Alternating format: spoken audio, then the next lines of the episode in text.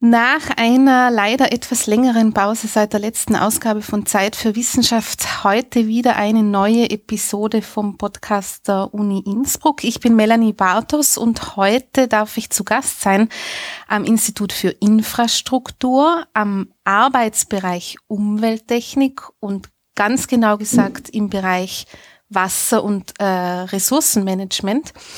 Und begrüßen darf ich den Herrn Michael Meirer, mit dem wir heute, mit dem ich mich heute unterhalten darf.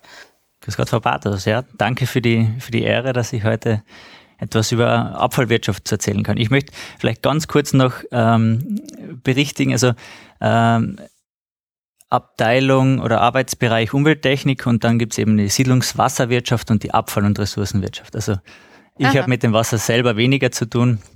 Ähm, ich bin in der Abfall- und Ressourcenwirtschaft. Ja. Okay. Wobei wir eben auch ah. Stellen haben mit der Siedlungswasserwirtschaft. Ja, okay, verstehe. Gut, dann haben wir jetzt alle Bereiche und Genau, ja, die werden wir jetzt gleich dann nochmal sehen, weil äh, richtig abgegrenzt. Genau. Gut. Ähm, Herr Meirer, was aber auf jeden Fall richtig ist, ist, dass der Grund, warum wir heute hier sitzen, äh, die Tatsache ist, dass Sie Ende November an einem Science Slam teilgenommen haben äh, im Innsbrucker Treibhaus. Dort habe ich sie äh, gesehen und sie haben sehr pompös über ihre, über ihre Arbeit dort berichtet und haben einen Grand Prix der Kläranlage ausgerufen und das äh, als Duell der Giganten bezeichnet. Jetzt, äh, Sie haben schon gesagt, es geht um Abfall. Äh, wie, wie meinen Sie das? In was für Richtung geht das?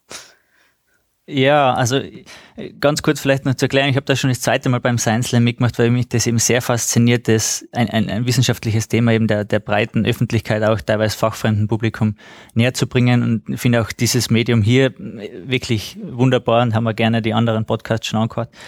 Ähm, dieses Thema, Duell der Giganten, äh, Bioabfall gegen Restabfall, wie es dann im Speziellen war, die um die Kläranlage Bullen, äh, ist ein Projekt, mit dem ich mich derzeit oder wir uns am, am Arbeitsbereich da beschäftigen, weil es einfach auch perfekt hierher passt, die Schnittstelle zwischen Abfall und Abwasser.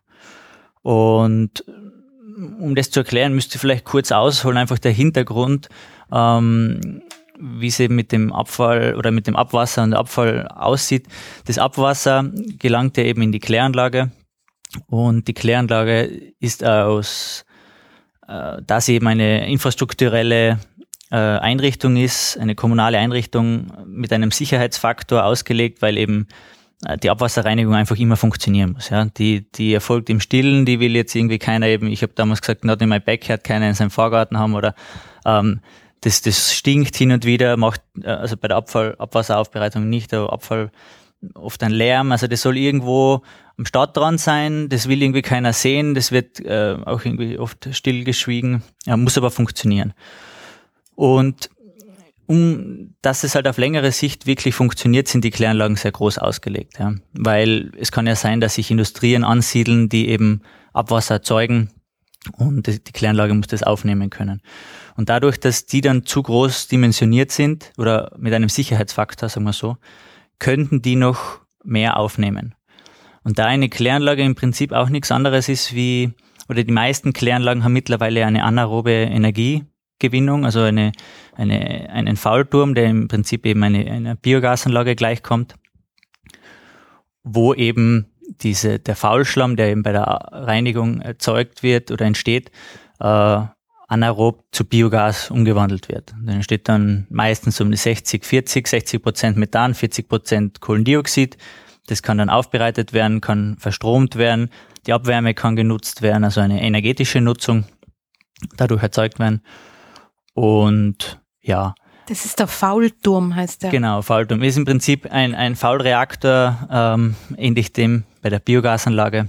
Mhm. Und da werden eben diese Faulschlämme anaerob, also ohne Luft, äh, bei ja, 35 Grad Celsius, wenn es eben äh, meistens ähm, werden die dann anaerob äh, ja, abgebaut und Biogas oder Faulgas eben erzeugt. Und jetzt haben sich die Kläranlagen gedacht, naja, wie können wir unsere Effizienz etwas steigern und haben einfach gesehen, ja, im Prinzip haben wir, wie gesagt, nichts anderes wie eine Biogasanlage. Wir könnten ja auch, wie es eben bei den bei manchen Biogasanlagen jetzt schon der Fall ist. Wir könnten ja einfach getrennt gesammelten Bioabfall annehmen und eben zusätzlich in die Kläranlage geben, als sogenanntes Co-Substrat, um eben ähm, den Gasertrag zu steigern. Also einfach mehr biogenes Substrat da einbringen ja, und, und die, die freien Kapazitäten nutzen. Das wird, wird gemacht.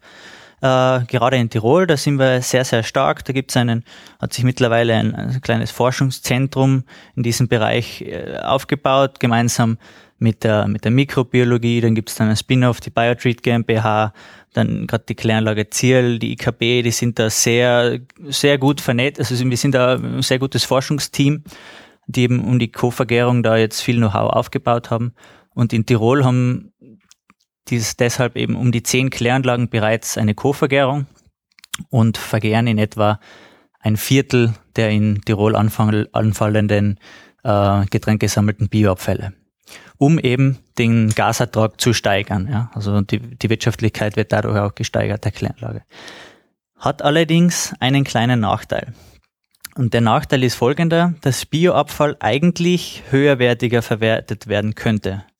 Mhm. Getrennt gesammelter Bioabfall ist viel wert, ist einerseits natürlich etwas aufwendig, den zu sammeln und wurde oder wird erst in den letzten Jahren wirklich gemacht in Österreich, wird weltweit noch überhaupt nicht äh, flächendeckend gemacht. Ja. Also das wäre ein großer Fortschritt, den Bioabfall getrennt zu sammeln und den dann natürlich auch möglichst effizient äh, zu verwerten.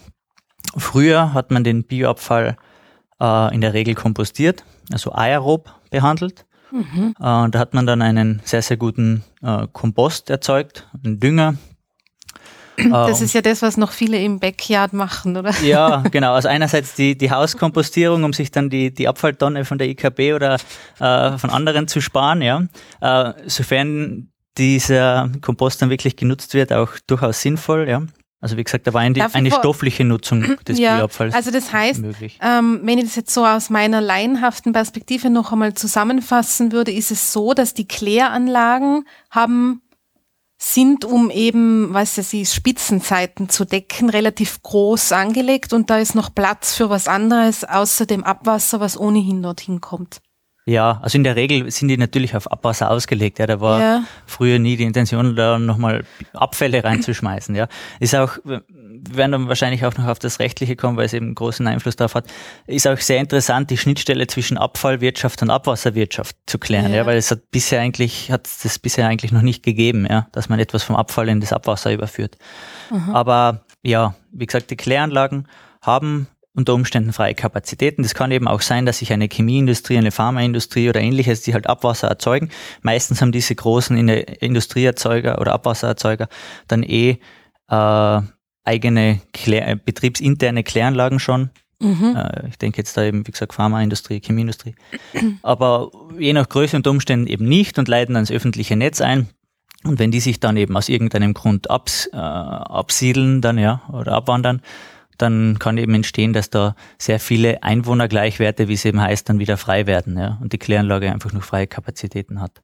Mhm. Und um zurückzukommen, die haben eben jetzt den Bioabfall vermehrt angenommen. Der mhm. Bioabfall hat, es wurde früher kompostiert und jetzt in den letzten Jahren, also Kompostierung rein stoffliche Nutzung und jetzt in den letzten Jahren wurde er auch oder ist sehr im Vormarsch, wird auch immer öfter äh, in, in Biogasanlagen gegeben. Ja. Bei Biogasanlagen möchte ich dann vielleicht später noch unterscheiden in Biogasanlagen eben von, von mit Bioabfall als Substrat und Biogasanlagen mit Navarro, weil Navarro ist auch ein ganz großes Thema dann, ja, was mehr Nachteile fast hat als Vorteile. Aber ich spreche jetzt von den Biogasanlagen, mit, die mit Bioabfall gefüttert werden. Und die sind halt insofern, äh, waren insofern eine, eine Weiterentwicklung äh, zur Kompostierungsanlage, weil es eine anaerobe Anlage ist. Also ich erzeuge wieder das Biogas mit Methan kann das ins Erdgasnetz einspeichern, habe eine energetische Nutzung, Strom oder Wärme und habe dann alles, was eben nicht ins Gas übergegangen ist, habe dann einen nach wie vor einen idealen Dünger, ja, einen, einen Kompost. Ja. Ich kann das dann auch noch einmal kompostieren und dann wieder auf die Felder ausbringen. Das heißt, ich bin von der stofflichen Nutzung, von der Kompostierung bei der Biogasanlage zu einer Sto äh, der energetischen plus stofflichen Nutzung gekommen. Ja. Ich verwerte den Bioabfall zu 100 Prozent. Ja. Also der Kreislauf ist wirklich 100, zu 100 Prozent geschlossen. Wenn ich den Bioabfall jetzt in die Kläranlage gebe, unterbreche ich den, den Kreislauf wieder. Wieso? energetische Nutzung ja, gleich wie in der, äh, gleich wie in der Biogasanlage, aber da in, der, in dem Faltum kommt er eben in Verbind oder wird er vermischt mit dem Klärschlamm. Und der Klärschlamm Aha. enthält sehr viele Schwermetalle mhm. äh, und darf in den meisten Gebieten, oder in den meisten Gebieten ist falsch, aber in immer mehr Gebieten, also in Tirol, in der ganzen Schweiz beispielsweise, in immer mehr Gebieten wird es gesetzlich verboten, diesen Klärschlamm aus der Kläranlage wieder auf die Felder auszubringen, weil ich dadurch eben die Kriterien von einem Qualitätskompost oder die Kriterien in Bezug auf Schwermetalle, andere Störstoffe äh, nicht einhalten kann. Ja. Und somit eigentlich ähm, ja, Schadstoffe wieder in die Umwelt ausbringe. Also das ist dann auch ein, ein Punkt, 100% Recycling macht nicht immer Sinn. Und gerade eben im Abwasser, wo eben Schwermetalle, dann Medikamente, alles Mögliche, was eben im Abwasser landet, ja, äh, kann nicht ab, nicht zu 100% abgetrennt werden, abgebaut werden und landet dann eben auf den Feldern. Darum wird der Klärschlamm immer öfter verbrannt und wenn ich den Bioabfall zugebe, dann wird der Bioabfall eben auch verbrannt. Ja. Das heißt, die stoffliche Nutzung von Bioabfall wird wieder genommen. Ich habe eine rein energetische Nutzung und das wäre in dem Fall eigentlich ein Rückschritt. Wird aber dennoch eben gemacht, wird teilweise auch kritis kritisiert, ähm, weil eben die Kläranlagen unter Umständen billiger äh, die Abfälle annehmen können als eine Biogasanlage, sind hin und wieder oder ja nicht in der Regel, aber sind äh, oft eben bereits abbezahlt, weil sie eben sehr langfristig geplant wurden, mit den, mit den Gebühren, Abwassergebühren finanziert. Und wenn ich jetzt eine Biogasanlage auf die grüne Wiese, wie man so schön sagt, stelle und das vom Scratch dann halt alles neu aufbaue, dann habe ich halt einfach viel höhere Betriebskosten und kann nicht den gleichen Preis zahlen für den Bioabfall wie eine Kläranlage. Da ist teilweise in Tirol jetzt wirklich schon der Kampf von dem Bioabfall entstanden, weil die halt mhm. alle ihre Substrate haben wollen. Ja, die, die Kompostierungsanlage, die es noch gibt, in Österreich gibt es ja gleich viel Kompostierungsanlagen beispielsweise wie in Deutschland. Deutschland ist zehnmal größer.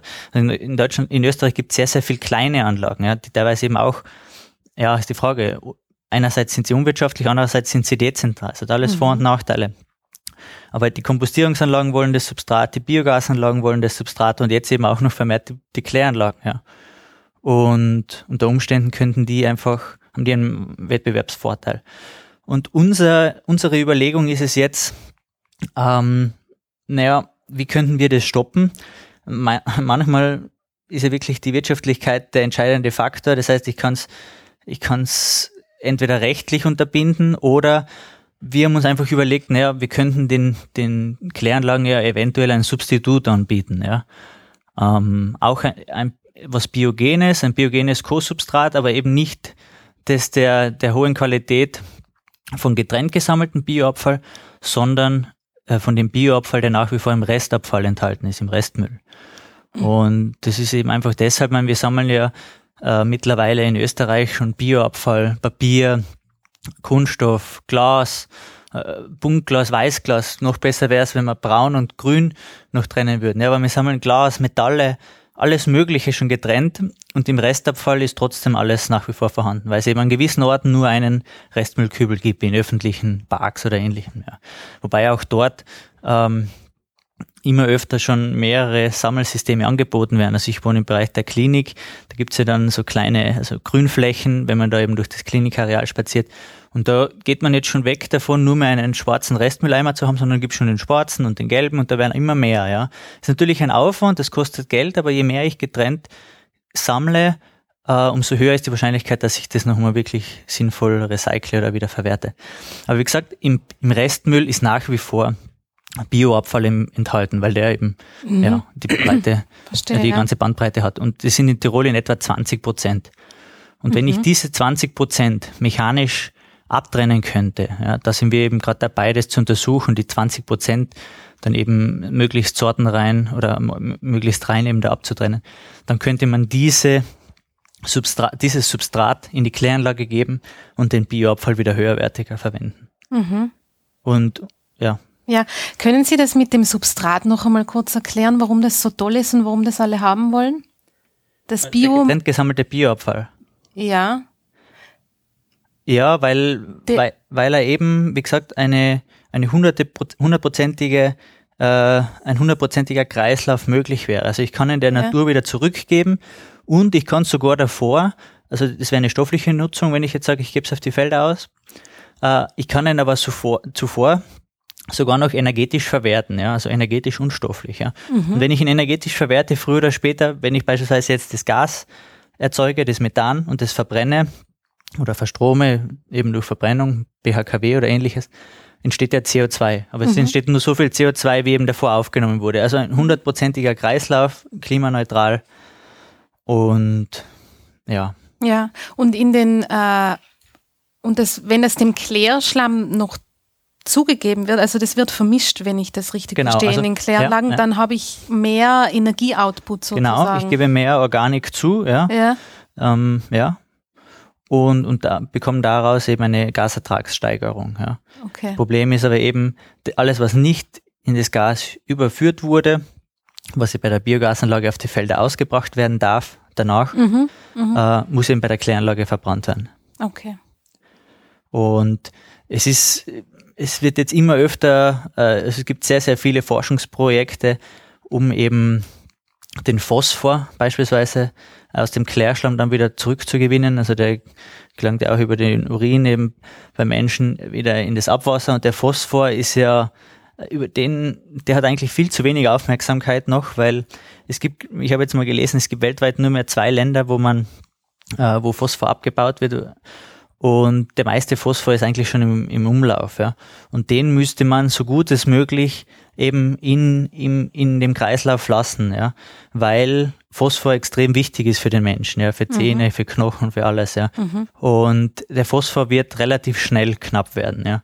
Es gibt ja auch dann noch äh, seltene Erden und andere Elemente auf der Welt, die jetzt eben knapp werden. Da auch wieder Thema Ressourcenwirtschaft. Ähm, aber der Phosphor ist eben eines oder ein, der Elemente, was relativ schnell zur Neige gehen wird, wenn man nichts ändert, ja. Mhm. Also der, der Biomüll ist einfach äh, sehr beliebt und der tatsächlich äh, wirklich separat gesammelte reicht gar nicht aus für das, was man eigentlich alles brauchen würde im Optimalfall. Und da kommt jetzt das, was im Restmüll drin ist, ins Spiel. Ähm, Nein, also wenn man den Bioabfall, wie gesagt, in, in, in Kompostierungsanlagen, die ja nach wie vor ihren, ihren Zweck haben, äh, oder in Biogasanlagen geben würde und dann eben wieder auf die Felder ausbringen würde, dann hätte man wirklich einmal einen Großteil des Problems gelöst mhm. äh, in Bezug auf Böden, um eben wieder einen, einen guten, guten Humus zu erzeugen, den ich eben mit, mit künstlichen Düngern eben äh, nicht, nicht in der Form aufrechterhalten kann. Ja? ja. Also das führt immer zu einem Abbau von, dem, von der Humusschicht. Äh, das Problem jetzt, oder wieso wir den Restmüll aus dem, äh, den Bioabfall aus dem Restmüll abtrennen wollen, was ja eigentlich ein, ein ziemlicher Aufwand ist. Äh, in der Zeit geht der, der Restabfall ja in der Regel eigentlich in die Verbrennung. Kann ich vielleicht mhm. auch noch kurz auch die Restmüllseite darstellen, was, welche Möglichkeiten man da hat.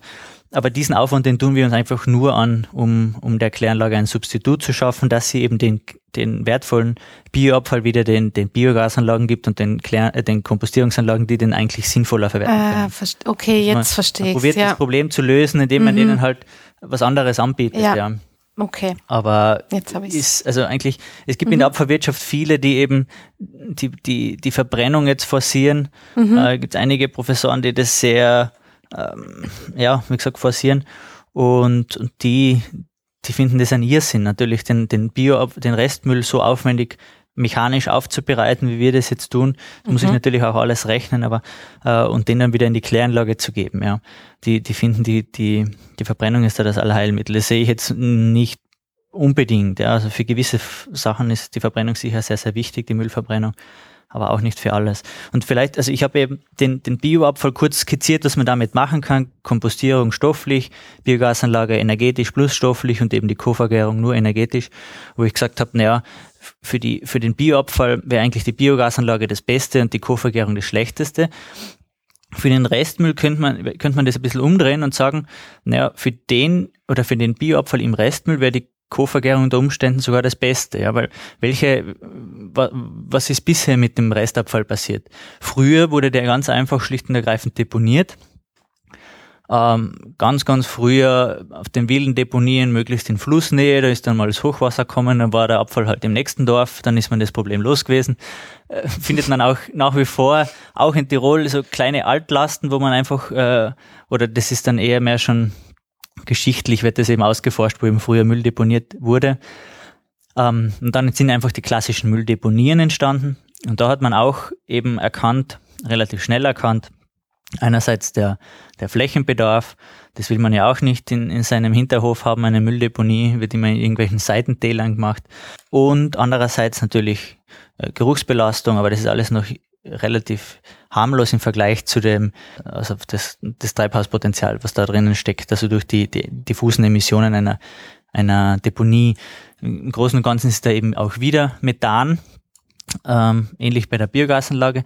Da allerdings als Problem, weil sehr schwer fassbar, also das ist eben wie gesagt eine diffuse Emission, wenn man das fassen könnte, wie man es eben jetzt probiert bei den, bei den äh, moderneren Deponien, dann könnte man es auch verstromen, aber im Prinzip, die, die Deponien wurden ja immer kompaktiert, also wurden zusammen verdichtet, da kommt dann keine Luft zu, dann gärt es und die Emissionen sind halt bei den alten Deponien immer in die Atmosphäre gegangen. Und das hat eine 20, 30-fach äh, größere größeres Gefährdungspotenzial eben als, als CO2. Mhm. Und darum eben eine sehr große Einwirkung auf, das, auf, das, auf die Ozonschicht etc.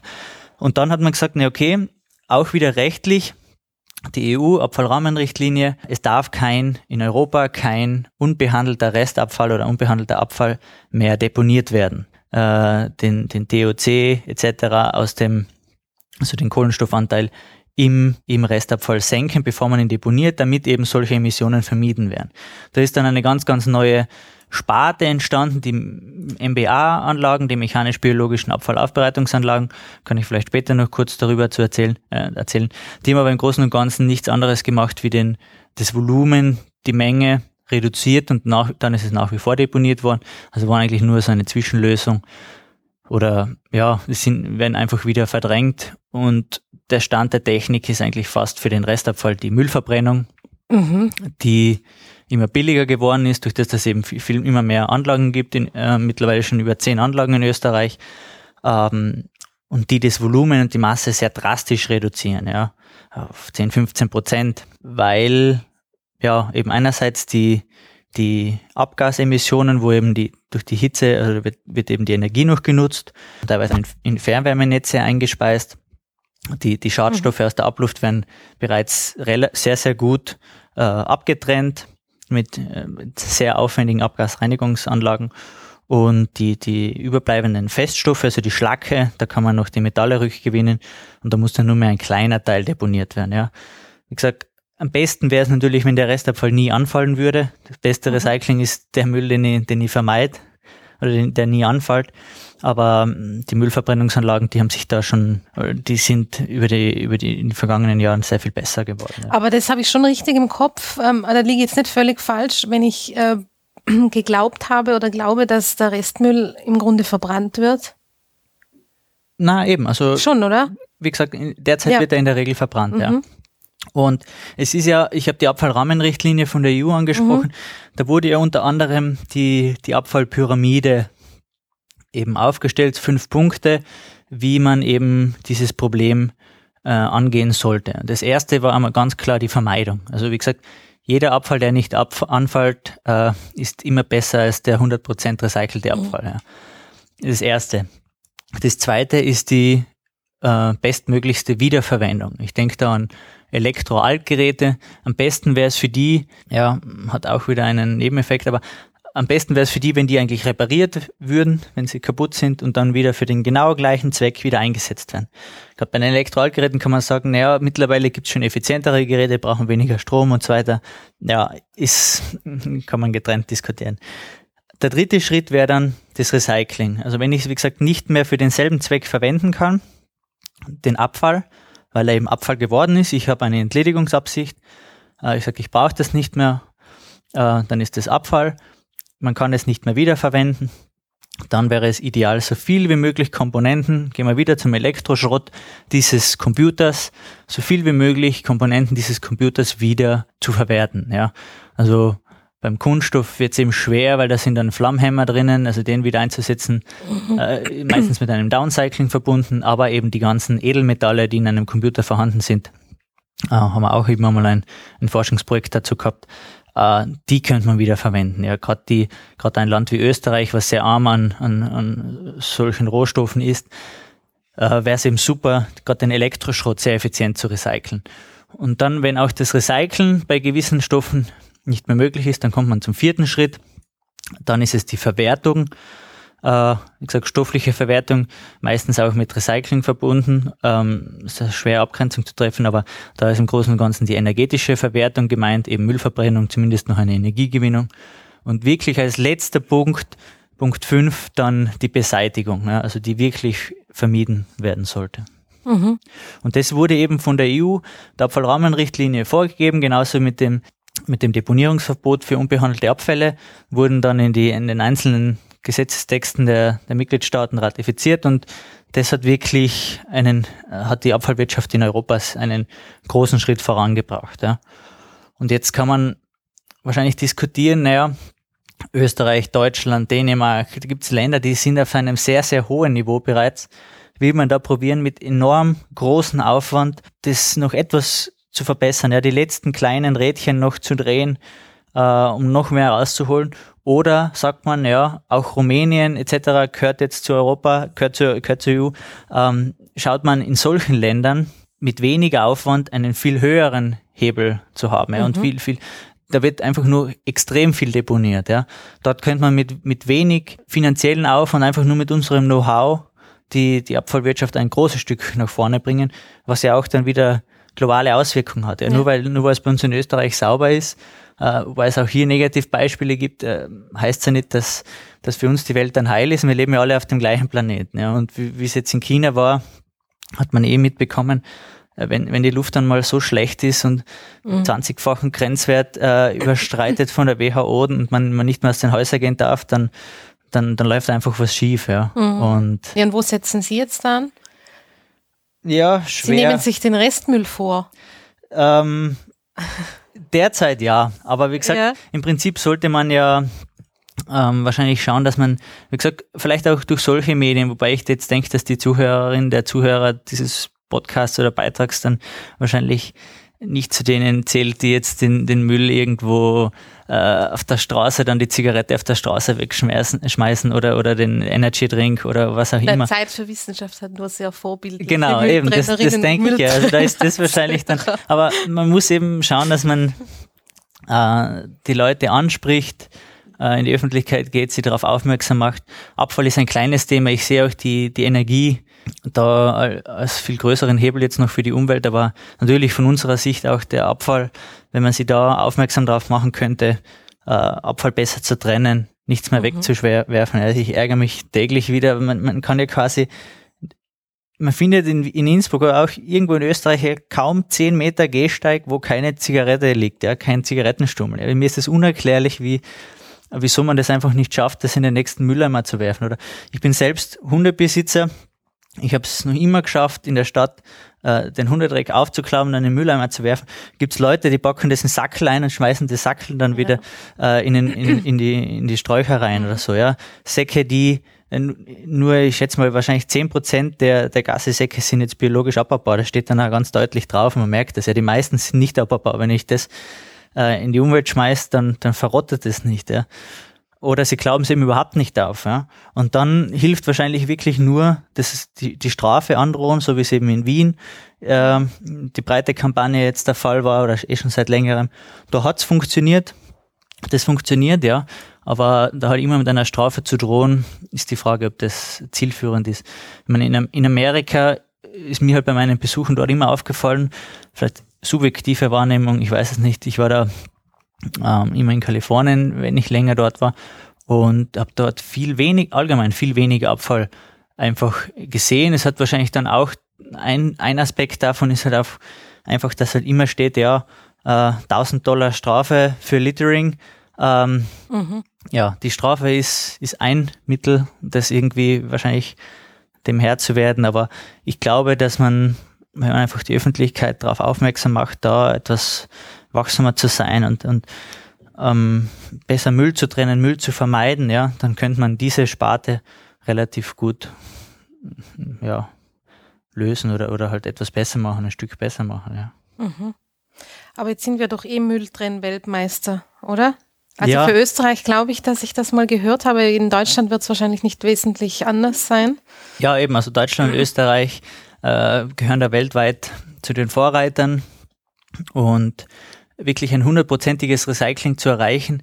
Also je mehr Recycling ich äh, anstrebe, das ist eine ja, mindestens exponentielle Funktion, also Richtung 100 Prozent, der letzte Prozent, das wird dann ein enormer Aufwand. Ja.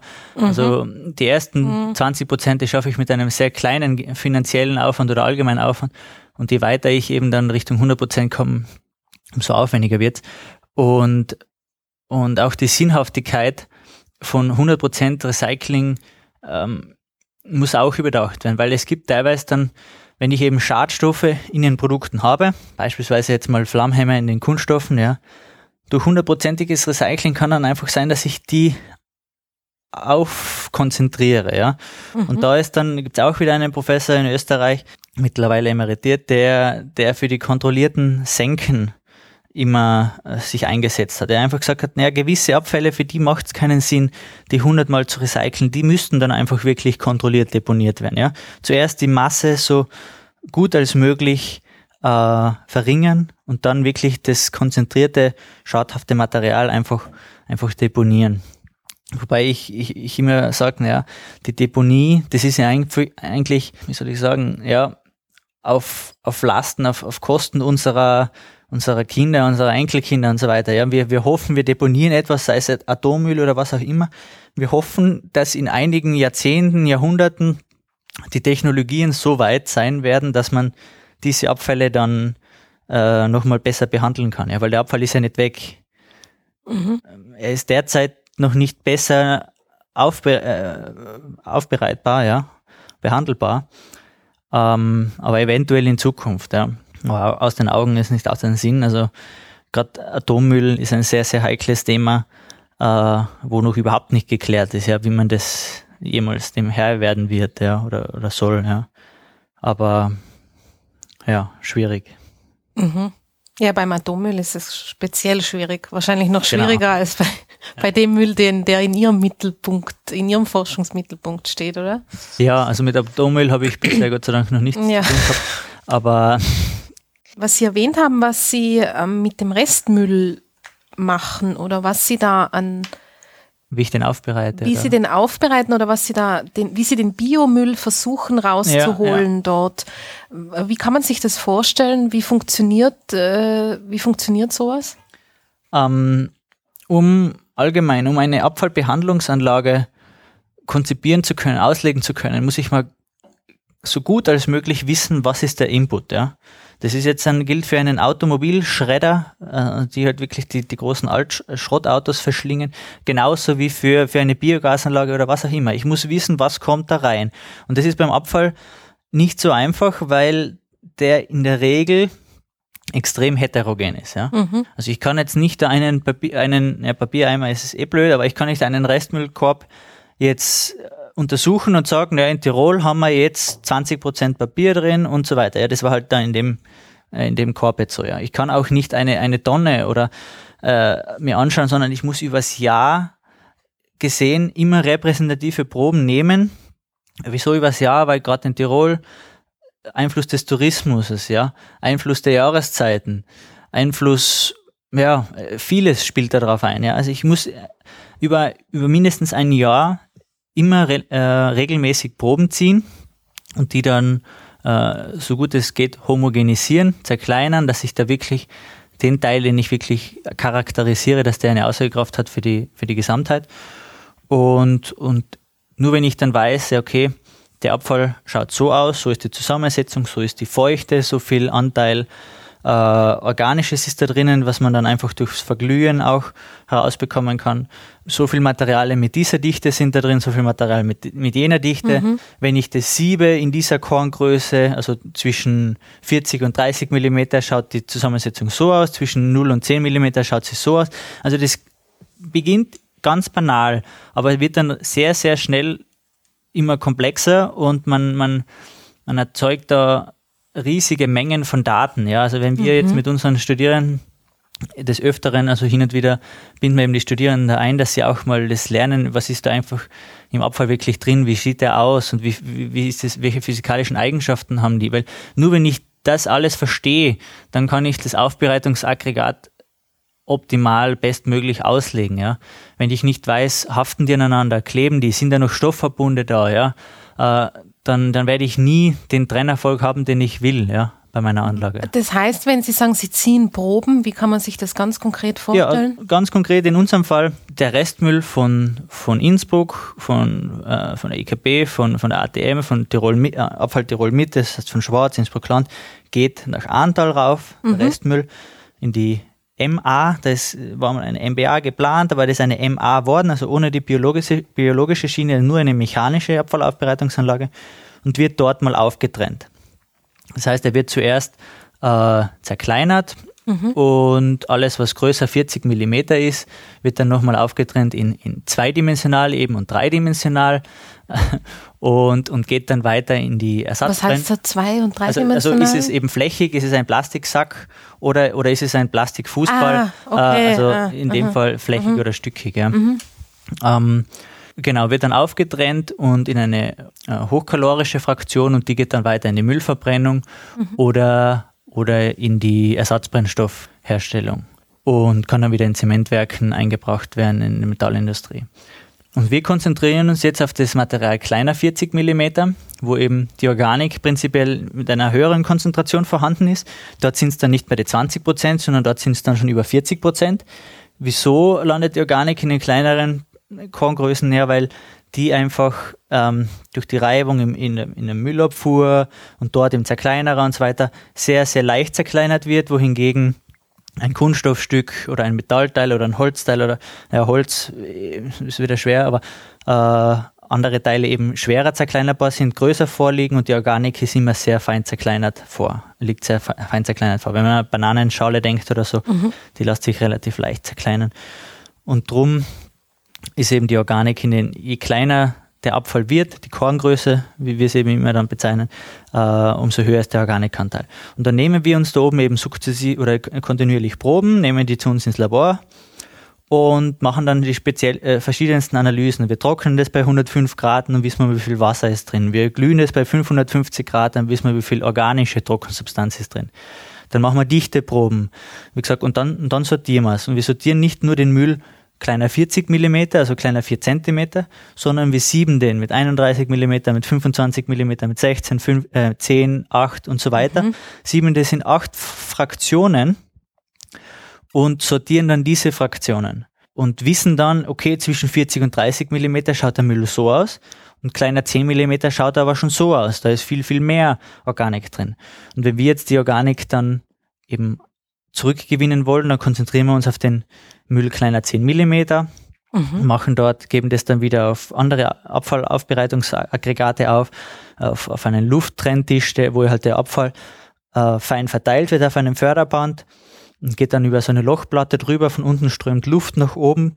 Die leichten Teile werden eben äh, in die eine Richtung dann getrieben und die schweren Teile in die andere Richtung. Da kann ich dann, wie ich Ihnen davor die Proben gezeigt habe, äh, Glas und Steine sehr, sehr einfach vom, vom Bioabfall trennen, ja. Oder ja.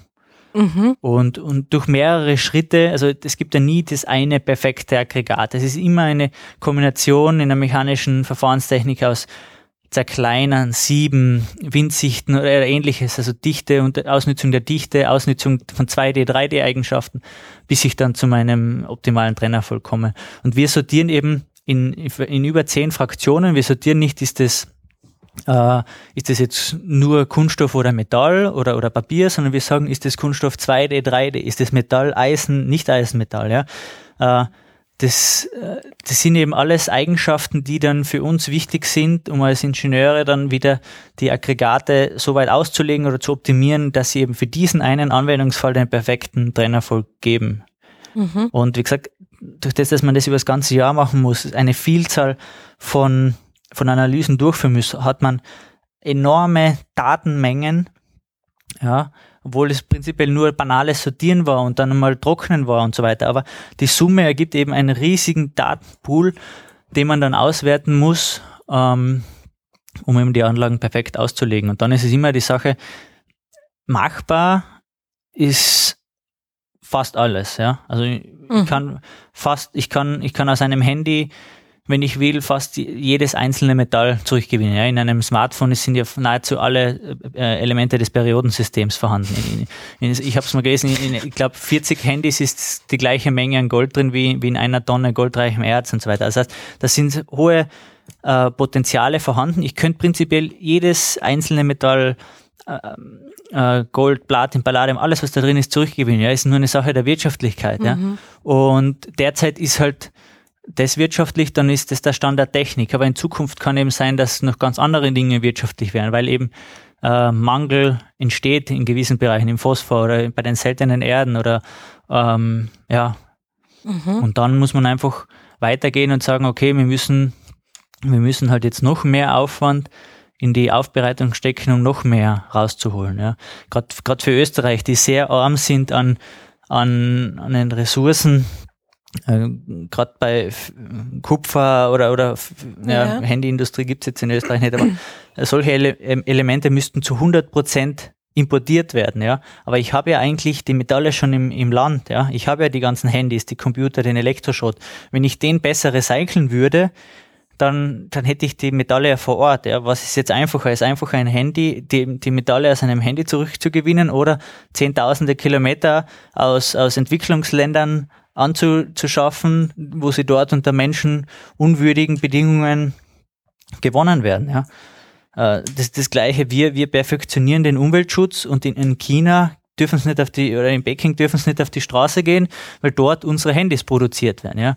Und wir sagen, ja, wir sind super und die haben eigentlich unseren Müll auszubauen, mhm. ja. Und, und, und ähm, das ist halt, ja, wie gesagt, wir leben alle auf dem gleichen Planeten und das, äh, nur weil ich das Problem verschiebe, ist es nicht weg. Mhm.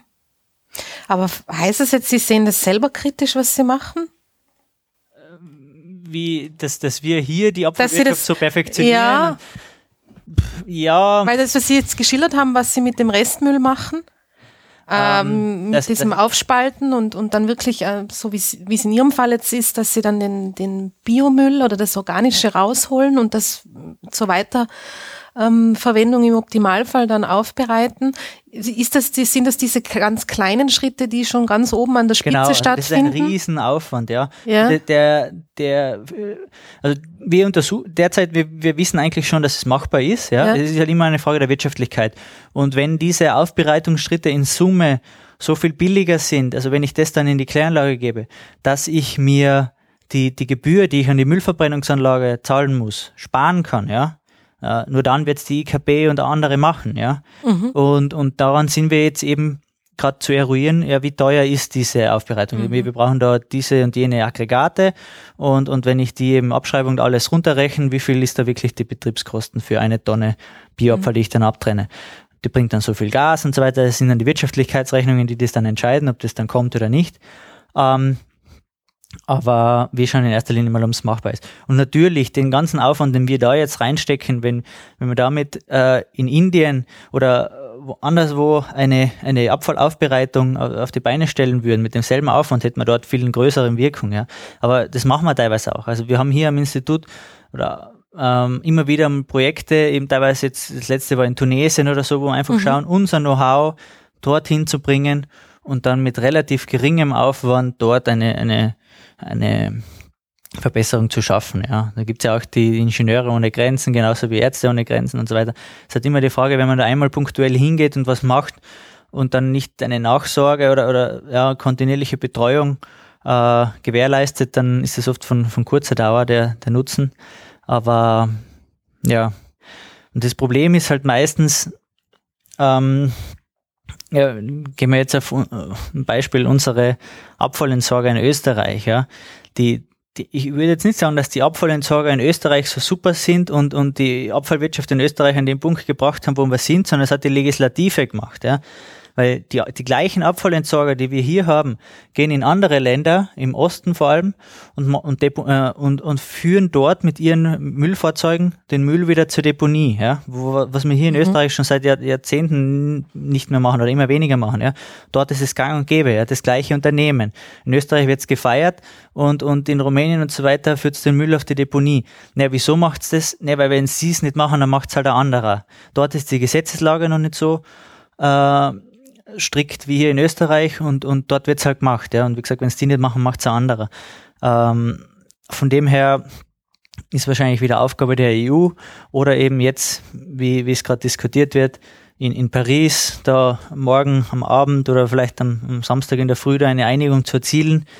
Durch das, dass da halt alle an einem Tisch sitzen, ist das sehr träge und, und, mhm. und ähm, wird da jetzt nicht die die Lösung auf Anhieb schaffen. Aber je öfter man sich zusammensetzt, je mehr Personen man einbindet, jetzt wird auf einmal ein äh, Herr Schwarzenegger hat dann wieder äh, spricht dazu, er ist eh Governor ja, gewesen und, und, und Politiker und, und aber wie gesagt, was ich damit sagen will, es ist unter Umständen gar nicht schlecht, wenn sich andere Personen auch dazu melden und immer mehr damit befassen, ja. Mhm um eben die breite Öffentlichkeit darauf aufmerksam zu machen, auf den Umweltschutz, auf, die, auf das Energiesparen, auf das Wechseln vielleicht dann das nächste Auto dann kein Verbrennungsmotor mehr, sondern Elektromotor, ja. Oder eben zu schauen, Produkte zu kaufen, wo weniger Abfall anfällt. Ja, ein Beispiel, in, in Innsbruck gibt's ein, ein gutes Beispiel und ein schlechtes Beispiel. Das gute Beispiel von einem guten ist das, das Geschäft Liebe und Lose. Ich weiß nicht, ob Sie mhm, das kennen, ja. wo man eben quasi äh, verpackungsfrei einkaufen kann. Es gibt mhm. jetzt, glaube ich, am, am, FH Campus Wien gibt es ein eigenes Studium Verpackungstechnologie. Ja? Mhm. Das wahrscheinlich auch zu dem Produktdesign, dass man das dann so weit führt, dass möglichst wenig Abfälle anfallen, ja. Oder, oder Produkte wie Patagonia, die Sport, einer der, der Sport, der Sportmarken, ja, wie, wie Nordface und alle anderen halt. Aber Patagonia beispielsweise hat sich schon seit Jahren eben das Ziel gesetzt, gerade für Fließjacken und so weiter, nur Kunststoffabfälle zu nehmen. Keine primär, keine Kunststoff ist ja auch wieder nur fossile Quelle. Ja. Ähm, kein, kein frisches Erdöl so quasi umzuwandeln, sondern ähm, alte Blumen, Blumentöpfe etc. dann wieder in eine Fließjacke umzuwandeln. Ja. Aber ich war bei den Verpackungen. Also das eine gute Beispiel Liebe und Los und das andere Beispiel, da, da nenne ich keinen Namen, aber ähm, das sind, ich war, ich war in einem, in einem Restaurant, ja, das ist eine, eine Kette, Franchise-Kette, und da wird vor den Augen äh, wird, also man bestellt es und dann wird es vor, man, man ist ein Open Kitchen System, man sieht es, wie das dann hergestellt wird, ja. Und man bestellt da seine Nudeln, ja, und jede Packung Nudeln ist extra verpackt, ja, und nicht nur, äh, nur Kunststoff oder nur Karton, sondern so schön Karton mit einem Kunststoff-Sichtfenster, wohl eher ein Pickerle oben klebt, wie es dann ausschaut. Ja. Das heißt, ich habe da wieder einen Stoffverbund. Also gerade von den Abfällen, die Verbunde sind wirklich das, das ein sehr ein großes Problemfeld. Ja. Gerade auch bei der Hausdämmung können wir dann noch darauf zu sprechen. Energetisch gut, aber wenn, wenn es aus zehn verschiedenen Bestandteilen besteht, der Ziegel oder, oder wie auch immer die Wärmedämmung, dann frage ich mich, wie man das jemals wieder recyceln will. Aber bei dem einen Geschäft, wie gesagt, jedes einzelne Essen ist extra abgepackt, wird dann da vor einem gekocht, der, Teller, der die Pfanne wird sofort wieder gereinigt, und bei der Reinigung brauche ich wieder Phosphate, wieder Phosphor, weil jeder, weil ja, jeder Teller hoffe ich schon, dass er äh, sofort wieder gewaschen wird, aber die Pfannen, wenn ich wenn ich den ganzen Tag eh nur Nudeln mache, dann brauche ich nicht nach jeder einzelnen Portion äh, die die eine neue Pfanne nehmen, da kann ich mal drei drei Portionen in einer Pfanne machen. Also das waren einfach so Punkte, wo ich mir gedacht habe, denen ist es einfach, also die haben nicht im entferntesten an Müllminimierung äh, oder so gedacht bei dem System. So gut es auch ist, ja, es hat viele Vorteile, ja, schmeckt auch gut, ja, überhaupt kein, kein Einwand, aber ähm, von der abfalltechnischen Seite war mir das einfach ein, ein Dorn im Auge, ja. Und ja, genauso bei den, wie gesagt, ich habe es erwähnt, den, äh, ähm, den Dämmungen im Hausbereich. Mhm. Äh, ja, wenn man, wenn man da die Ziegel hernimmt, die eben Verbindung sind aus, aus Ziegeln und anderen äh, Dämmstoffen oder dann die Styropor oder, oder das EPS, äh, allgemein, um da keine Markennamen zu nennen, das, das EPS-Dämmsystem, ja, wo man einfach die weißen Platten auf das Haus pappt und dann verputzt und die verschiedenen Schichten, ja, wenn man das in, in, in, in 30, 40, 50 Jahren dann renoviert oder, oder abreißen muss, dieses Haus, ja, dann habe ich das Mineralische und den Kunststoff und, und eben noch viele andere äh, Stoffe, die ich dann recyceln muss. Das Mineralische, das könnte ich auf eine Baurestmassendeponie geben oder, oder dann halt irgendwann wieder einmal mineralisch nutzen. Aber wenn der Kunststoff drin ist, dann darf ich das eigentlich nicht deponieren, ja, weil ich darf nicht mehr als fünf Prozent Kohlenstoff eben auf die Deponie bringen. Jetzt, wie, wie, wie bringe ich den Kunststoff da wieder, wie trenne ich das wieder? Geht es dann nur mehr in die Verbrennung oder könnte ich das so sortenrein zurückgewinnen, dass ich den Kunststoff dann wieder einschmelzen kann und wieder eine Dämmplatte draus machen kann und so weiter? Ich glaube, da ist, sind die, auch die einzelnen produzierenden Industrien jetzt gefordert, ähm, über die Lebensdauer des Produktes hinauszuschauen und zu schauen, ja, ist es, äh, ist das, wie man so schön sagt, der Herr Braungart, ist das Cradle to Cradle oder ist das Cradle to Crave? Ja? Also mhm. in der, äh, wird ja auch bei uns am Institut oft gemacht, die Ökobilanz äh, betrachtet oft das Cradle to Crave und zwar also quasi von der Wiege bis zur Bahre. Man schaut sich die ganze Lebensdauer eines Produktes an, wie viel Energie geht da rein, wie viel Rohstoffe, wie viel Emissionen kommen da raus, betrachtet das ökobilanziell im Vergleich mit anderen Stoffen und sagt, naja, dieses oder jenes ist besser oder schlechter, ja. Und der Herr Braungart geht dann einen Schritt weiter und sagt, naja, eigentlich mit Cradle to Crave äh, wird es nicht mehr lang so weitergehen, weil wir leben weit über unsere Ressourcen. Wir haben, wir haben nur einen Planeten. Ja. Wir müssen das, die Cradle-to-Cradle-Mentalität in die Leute, in die Industrie reinbekommen. Das ist quasi aus jedem, von der Wiege bis zur Wiege, aus, aus jedem Produkt muss wieder ein Produkt werden, ja, oder aus, von, von jedem Rohstoff muss wieder ein Rohstoff werden. Und natürlich das Downcycling soll so gut wie möglich vermeidet, vermieden mhm. werden, ja. Wenn ich aus einem höherwertigen Produkt dann nur mehr, also in irgendeinem Kunststoffprodukt nur mehr einen Blumentopf machen kann und dann den Blumentopf gar nicht mehr recyceln kann oder so, dann, dann läuft da auch was schief, ja. Aber man, ja, das vielleicht. Aber Sie würden ja sagen, dass die Technologie schon weit genug ist dafür, oder? Ja, also ist halt meistens einfach noch eine Kostenfrage. Umweltschutz kostet in der Regel was und es ist halt einerseits die Bequemlichkeit, andererseits vielleicht die, die Gier, dass man da drauf dann verzichtet. Also ich habe ja, äh, ich habe es noch nicht erwähnt, aber ich habe, bevor ich eigentlich zu dem, zum Umweltschutz gewechselt habe, habe ich habe ich Erdölwissenschaften studiert. Ja. Ich war kurz Petroleum Engineer. Ich kann mich gar nicht mittlerweile äh, das ist ja interessant. Ja, ich weiß nicht, dass mich da geritten hat, aber. Dass sie vom Erdöl her. Genau, ja, und da war, ich weiß gar nicht, ob das mit Deepwater Horizon, ich glaube nicht, dass es mit dem zusammengehängt hat. Ich müsste jetzt mal überlegen, ob das davor oder danach war, dass ich gewechselt habe, aber ich habe einfach festgestellt, äh, man, wirtschaftlich orientiert oder profitorientiert sind ja, na, sind ja alle Wirtschaftszweige. Brauchen wir nicht, äh, nicht schön reden, weil auch die Umweltindustrie muss Geld finanzieren, sonst äh, ja, funktioniert das ganze Konstrukt heutzutage halt nicht. Aber bei der Erdölwirtschaft was mir halt, ist mir innerhalb kürzester Zeit, ich habe nur, glaube nach drei Monaten habe ich dann schon wieder gewechselt und habe eben zum genauen Gegenteil zum Umweltschutz, industriellen Umweltschutz dann gewechselt, ähm, ist mir halt bewusst worden, dass also die machen das extrem auf Kosten der, der Umwelt. Also das ist mhm. denen wirklich so egal. Äh, da geht's nur um Profit. Und es gibt natürlich auch Ausnahmen.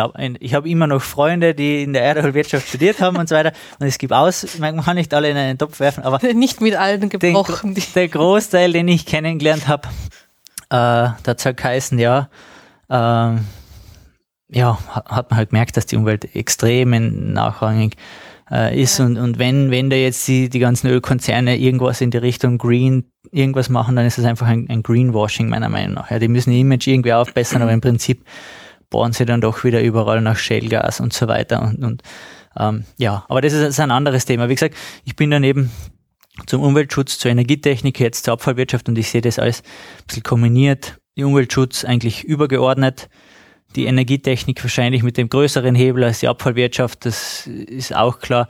Aber wenn man im Prin mittels Biogasanlagen beispielsweise mit Bioabfall Energie gewinnen kann und somit einen Beitrag für den Umweltschutz leisten, dann ist es für mich eben perfekt. Und dann habe ich alle meine drei Bereiche, die ich eben so bisher, äh, mit denen ich mich bisher so beschäftigt habe, abgedeckt und ja, ich schaue da immer ein bisschen über den Tellerrand, also jetzt nicht nur im Abfall, sondern auch eben, wie gesagt, wie schaut es in der Energietechnik aus, im Umweltschutz allgemein, weil es ja auch alles zusammenhängt. Mhm. Und der Umweltschützer oder Umwelttechniker, der muss ja eigentlich auch, äh, äh, der muss ein bisschen sehr breit aufgestellt sein. Also der muss ein bisschen chemische Ahnung haben, äh, ein bisschen äh, maschinenbaulich, er muss eben rechtlich sehr mhm. fit drauf sein, weil die, die, rechtlichen Rahmenbedingungen eben immer die, die Richtung vorgeben. Wirtschaftlich sowieso wie jeder Ingenieur und so weiter. Also das taugt mir eben sehr an diesem Beruf, dass man da sehr breit aufgestellt sein muss und darum auch ähm, sehr abwechslungsreich. Ja, also man kann einmal da ein Projekt machen, da ein Projekt machen. Das ist oft sehr, sehr verschieden und ja, fasziniert mich nach wie vor. Und ich bereue es eben überhaupt nicht, dass ich da gewechselt habe.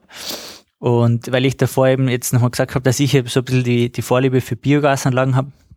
Es gibt auch Negativbeispiele von Biogasanlagen oder allgemein das Navarro Thema, was, was ich sehe. Navarro? Navarro, nachwachsende Rohstoffe. Ah. Das sehe ich einfach sehr kritisch, weil wenn dann mhm. äh, riesige Biogasanlagen mit nachwachsenden Rohstoffen gefüttert werden als Substrat, wo diese Substrate dann wieder, sei es jetzt Soja, sei es Mais oder Zuckerrohr oder was auch immer, in, in, in Südamerika in mo riesigen mhm. Monokulturen angepflanzt wird, damit wieder die Dank- oder Teller-Diskussion angeheizt wird, dann finde ich das absolut absurd, ja. Und, und das soll nicht Sinn oder Zweck sein. Und Bio, Bio ist das für mich dann auch nicht. Also dieses Biogas oder sei es dann ein Biotreibstoff beim Biodiesel, ja, äh, das macht keinen Sinn für mich. Genauso wie eine, ein, ein Biomasse-Heizkraftwerk keinen Sinn macht mit, mit frischem Holz, weil man da genauso äh, Holzabfälle, die eben in der Holzindustrie anfallen, äh, verwenden könnte, äh, um eben einfach noch ja, obwohl ich, will es jetzt gar nicht aussprechen, aber noch nachhaltiger zu sein. Ja, Gerade nachhaltiger und innovativ, das waren in den letzten Jahren die, die Wörter, die in jedem Forschungsantrag und überall drinstehen haben müssen. Das ist für mich schon so ausgereizt, diese, diese beiden Begriffe. Aber ja. Jetzt arbeiten Sie an nachhaltigen Methoden, die, den, die, die, die, die Bezeichnung auch verdient hätten und wollen den Begriff gar nicht mehr verwenden. Ja, na, das ist halt bei uns schon ein bisschen abgedroschen. Also ja, das, das nachhaltig und ökologisch, ökonomisch, sozial. Mhm. Und das ist halt, ja, in dem Fall ist besser nicht lang drüber reden, sondern es einfach zu tun und, und oft wird es einfach nur für, äh, wie gesagt, Greenwashing-Kampagnen etc. verwendet und mhm. ja. Aber wenn Sie sagen, Sie haben eine ähm, gewisse Affinität zu den Biogasanlagen, sehen Sie das als das, was wir in Zukunft ähm, ja, ich bin da schon was realist. Die also Zukunft nein, ist nein, oder nein, nein. eher nicht? Also die für den Bioabfall hoffe ich es, für den getrennt gesammelten Bioabfall. Aber die, die Biogasanlagen, das ist ein, ein, ein ganz, ganz kleiner mhm. Beitrag äh, in der Abfallwirtschaft und ein noch viel kleinerer Beitrag zur, zum Umweltschutz. Und, und auch Biogasanlagen müssen richtig betrieben werden. Also auch die, waren es die Verbrenner oder wer auch immer, auch in der Abfallwirtschaft gibt es natürlich verschiedene Bereiche. Die einen äh, sind halt da spezialisiert und die anderen da. Und, und da hat man eine neue Technologie und dann wird man dann gern kritisiert von den anderen Bereichen. Auch die Biogasanlagen waren da sehr in der Kritik, weil eben die nach der Biogasgewinnung entstehen ja die Gärreste äh, und die müssen eben auf die Felder ausgebracht werden. Und wenn die in offenen Lagern gelagert werden, lange Zeit, bis die eben ausgebracht werden, dann gibt es da immer noch diese diffusen Methanemissionen, ja, die dann wieder äh, das Treib, äh, die Treibhaus, ein großes Treibhauspotenzial eben haben, ja, und, und auch ein Nachteil der Biogasanlagen sind. Also wenn man offene offene Gärrestlager sind eben schon lange nicht mehr Standardtechnik. Die müssen eingehaust sein, die müssen dann über so einen sogenannten Biofilter gereinigt werden, diese Abgase, die da eben entstehen. Ähm, und, aber wenn das eben schnell auf die Felder ausgebracht wird von einer Regenperiode, dann gelangt es eben mhm. wieder in den Boden und dann ist das quasi ähm, kein Problem mehr, ja. Aber wie gesagt, Nein, also die, die, die Biogasanlage an sich sehe ich jetzt nicht als das Allheilmittel, aber ich habe irgendwie, ich sympathisiere etwas damit und habe auch, bevor ich zur Uni komme, war ich bei einem Anlagenbauer in, in Tirol, bei Firma Töne, die eben unter anderem Biogasanlagen herstellt und weil mhm. mich das Thema halt wirklich schon seit längerem interessiert. Unter anderem bin ich eigentlich durch die Erdölwirtschaft auf dieses Thema gestoßen. Ich habe dann nach dem dritten Semester ein Praktikum gemacht ah, nach dem vierten Semester, glaube ich, bei ILF beratende Ingenieure in München. Die gibt's ja in Rom und in München. Und habe dort äh, eine Studie ausarbeiten müssen, naja, Biogasaufbereitung von Biogas auf Erdgasqualität, so quasi, naja, wie gefährlich können uns die werden, ja, weil die speisen Aha. ja auch Erdgas in unser Erdgasnetz ein ja. und das ist unseres und sind die jetzt ein ernstzunehmender Gegner oder nicht? Und ich bin da drauf gekommen, wo ich mich da eben intensiv damit befasst habe, das erste Mal, dass, dass ich das gut finde, Damals waren die Navarro-Anlagen noch stärker, die habe ich von Anfang an schon ein bisschen äh, kritisch betrachtet, aber auch die Biogasanlagen, die waren da im Entstehen. Äh, und haben mir gedacht, naja, das würde mich eigentlich interessieren. Und ja, und habe dann den Erdogan zwar gesagt, ja, die sind noch nicht so ernst zu nehmen, aber bin dann doch so auf die andere Seite gewechselt, ja. Ja, aber das heißt, Sie haben herausgefunden, dass Sie ähm, für die Erdöler keine Konkurrenz sind, aber doch interessant sind. Naja, die schauen sich halt, die wissen ja auch, also der Peak Oil, Thema Peak Oil, wie lange gibt's Öl noch und mhm. so weiter.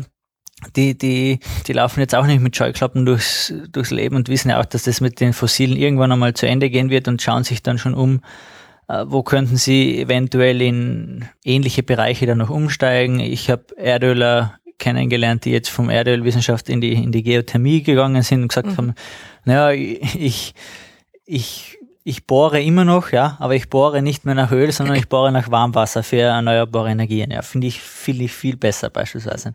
Aber äh, ja, wie gesagt, die, die schauen sich auch jetzt schon in anderen Bereichen um.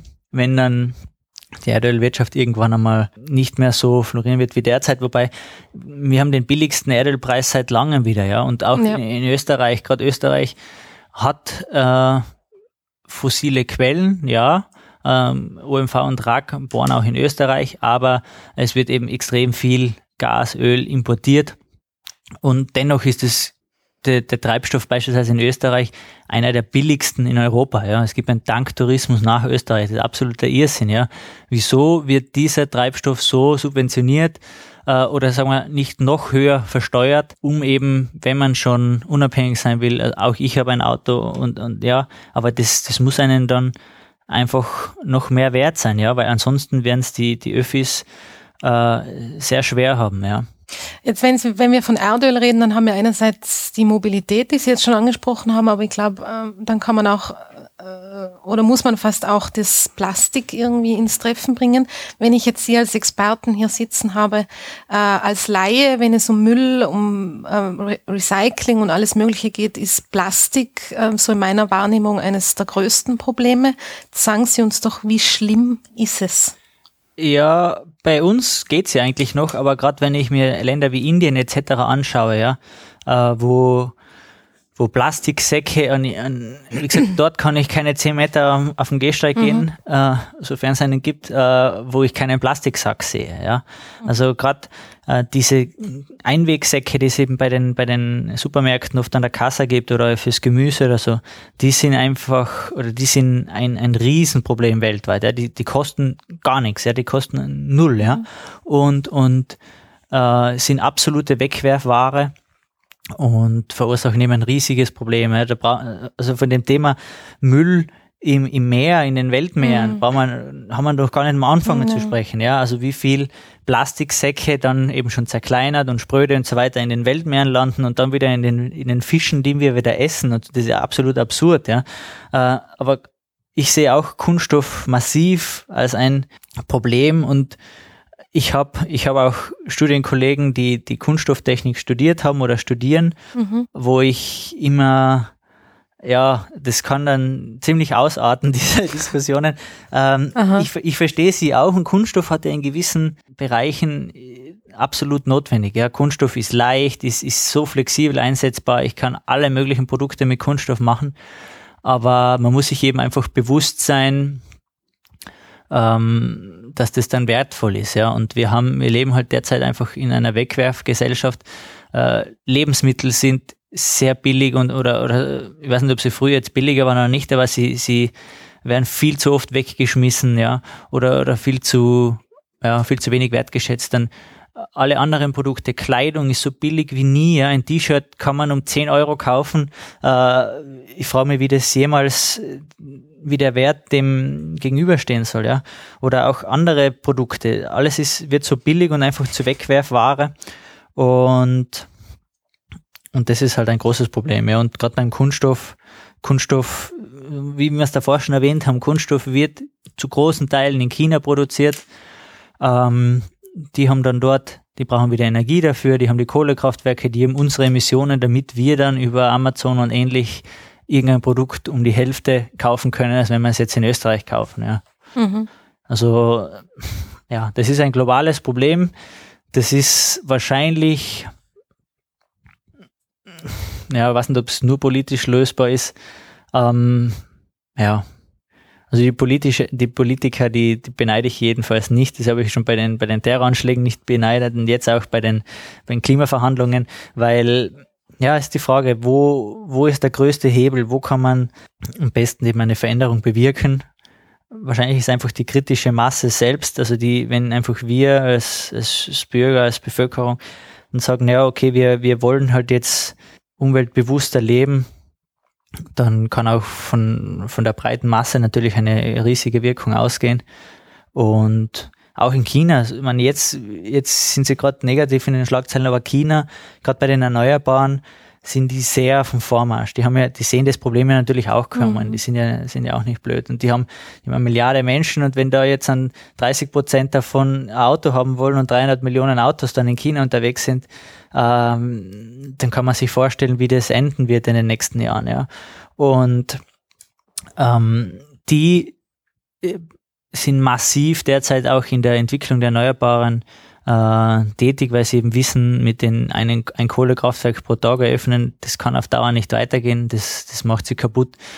Und einerseits haben sie natürlich auch von uns profitiert, also jetzt nicht direkt von uns, sondern vielleicht von der Frau Merkel oder von Deutschland, wo, wo einfach die, die Photovoltaikanlagen oder die Erneuerbaren in den letzten Jahren so extrem subventioniert wurden. Mhm.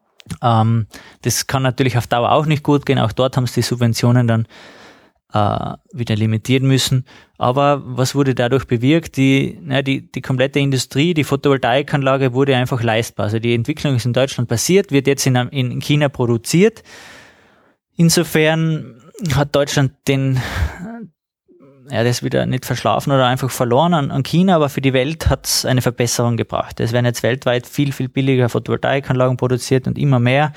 Und das ist wirklich eine sehr vernünftige Art, äh, die Energiegewinnung, der erneuerbaren Energiegewinnung. Aber wenn ich jetzt die andere Seite wieder sehe, für uns als Abfallwirtschaft, man braucht dazu Silizium und es ist noch lange nicht äh, geklärt, naja, geklärt, aber also Photovoltaikanlagen zu recyceln ist das nächste Problem, ja. Also wo man sich halt auch in Zukunft, wo schon viele Forschungsprojekte eben darauf abzielen, diese diese Abfälle, die ja dann erst in 10, 15 Jahren, 20 Jahren etc. entstehen werden, wieder zu recyceln, um eben das Silizium dann so gut es geht, äh, des Öfteren zu verwenden, zu recyceln, weil auch das dann irgendwann einmal zu, zu Ende gehen wird. Ja. Mhm. Was würden Sie denn jetzt sagen, oder wie gehen Sie denn selber mit dem Recycling um? Sie haben doch am Anfang jetzt einmal anklingen lassen, dass, dass man auch zu viel äh, recyceln kann, oder? Das, ja, das habe ich eben gemeint im Sinne von, wenn man äh, irgendwie Schadstoffe hat in gewissen Produkten, ähm, wäre es besser, wenn man die einfach möglichst konzentriert irgendwie beseitigen kann, dass die nicht so oft im Umlauf kommen. Mhm. Ja. Äh, oder ja, auch, wie gesagt, Produkte recyceln, die, die äh, umweltschädigend sind. Also ich denke da jetzt mal an die an die ganzen Weichmacher in den Kunststoffprodukten oder ich denke an Flammhämmer in Kunststoffprodukten oder ich denke an, an die Asbestprodukte äh, mhm. beispielsweise. Ja. Wenn man die noch öfter wieder in Kreislauf bringt, dann emittieren sie eben oder, oder gelangen in die Atmosphäre und werden somit zum Schadstoff und da wäre es dann oft besser, die eben kontrolliert zusammenzufassen und dann eventuell unter Tage oder irgendwo zu deponieren, in der Hoffnung wahrscheinlich, dass man in 50, in 100 Jahren, in 150 Jahren dann eine Lösung hat. Aber man hat einmal, sie stellen einmal 150, 100 oder 150 Jahre einmal keinen Schaden an, ja. Mhm. Wahrscheinlich wird es beim atomaren Müll, ist die Frage, ob man in 150 Jahren eine Lösung hat oder ob die äh, Salzkavernen oder wo auch immer sie deponiert wurden, ob die dann überhaupt noch zugänglich sind oder ob die, ja, das ist, das ist dann ein, nicht mehr unser Problem, sondern das Problem unserer Nachkommen, aber wir, wir leben ja derzeit schon auf, auf Lasten derer eigentlich. Wir sind wieder bei dem Begriff nachhaltig, ja. Mhm. Man, man darf nicht äh, nach, nach äh, kommenden Generationen jetzt schon einen Schaden zuführen, äh, weil die ja nichts dafür können. Aber viel zu oft wird einfach nur im Hier und Jetzt gelebt, ja, sei es der Abfall, sei es die Energie, sei es was auch immer. Und ja, aber ich glaube, das haben wir ja ohnehin schon getan, ja. oder? Stichwort Klimawandel. Ja, Klimawandel wird immer mehr Leuten bewusst, aber dass es eigentlich gestern schon, dass man gestern schon damit anfangen hätte müssen, da was dagegen zu tun, das wird noch lange nicht allen bewusst.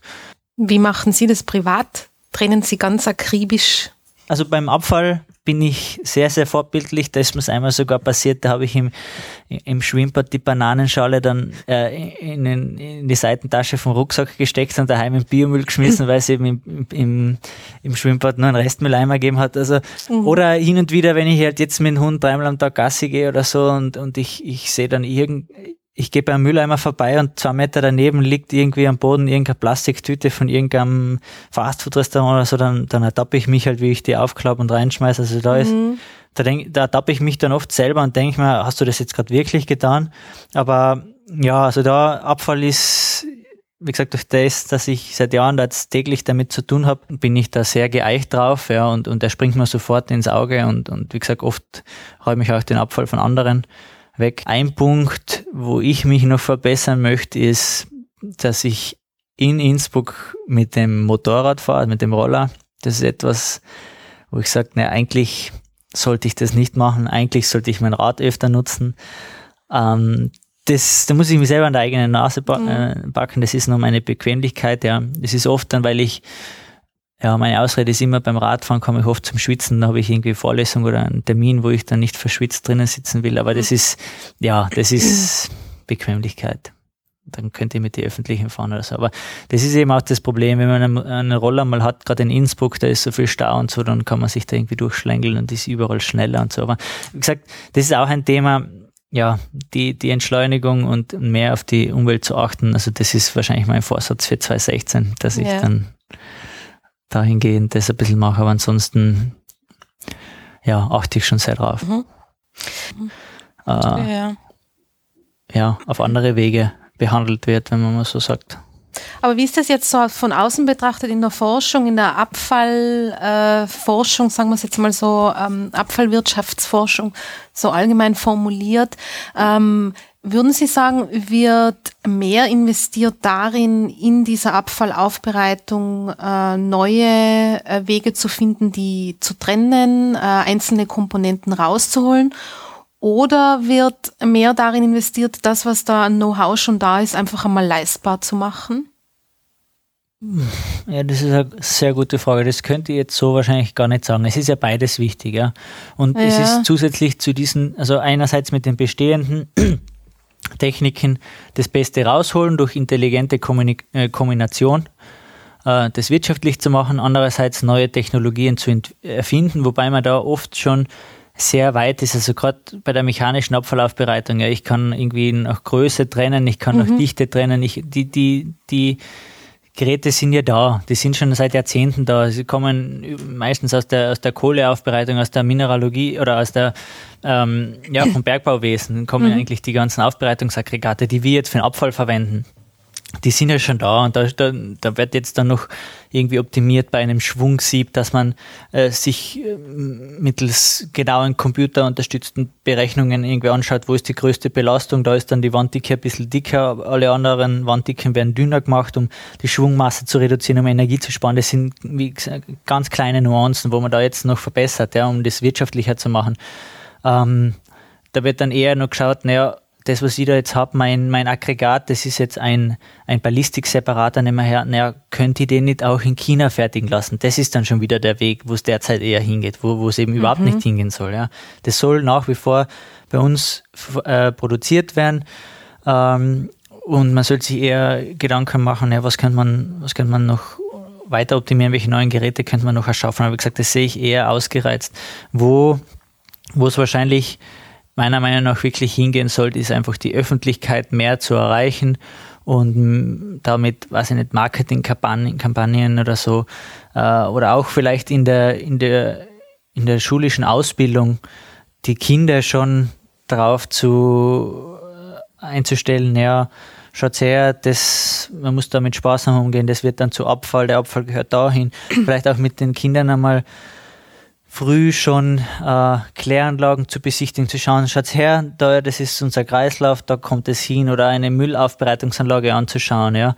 Das wird da so und so aufbereitet. Gerade die, die MA-Anteil oder die, die AAG, wie es dann heißt, ähm, in Tirol, also von der ich eben davor gesprochen habe, die mechanische Abfallaufbereitungsanlage, die hat da einen, einen, einen Schauraum eingerichtet für Schulklassen, für Kindergartenklassen. Da wird sehr viel in diese Richtung gemacht. Das finde ich extrem wichtig. Und, und da ist wahrscheinlich dann wirklich auch die, die Politik gefordert, äh, das Land, der Bund, dieses Geld auch dem Steuerzahler oder vom Steuergeld dafür zu verwenden, einfach nachfolgende Generationen und auch die, die jetzigen, auch Erwachsene jetzt noch zu überreden, dass sie eben äh, ja, die Zigarette nicht auf der Straße entsorgen sollen oder dass sie ja, weniger Fastfood kaufen, was ja dann auch immer Abfall produziert, sondern vielleicht mehr selber kochen oder was auch immer. Ja, es sind ja so viele Aspekte, wie gesagt, wo man da angreifen kann, anknüpfen kann. Herr Meirer, vielen Dank für das interessante Gespräch. Ich danke auch.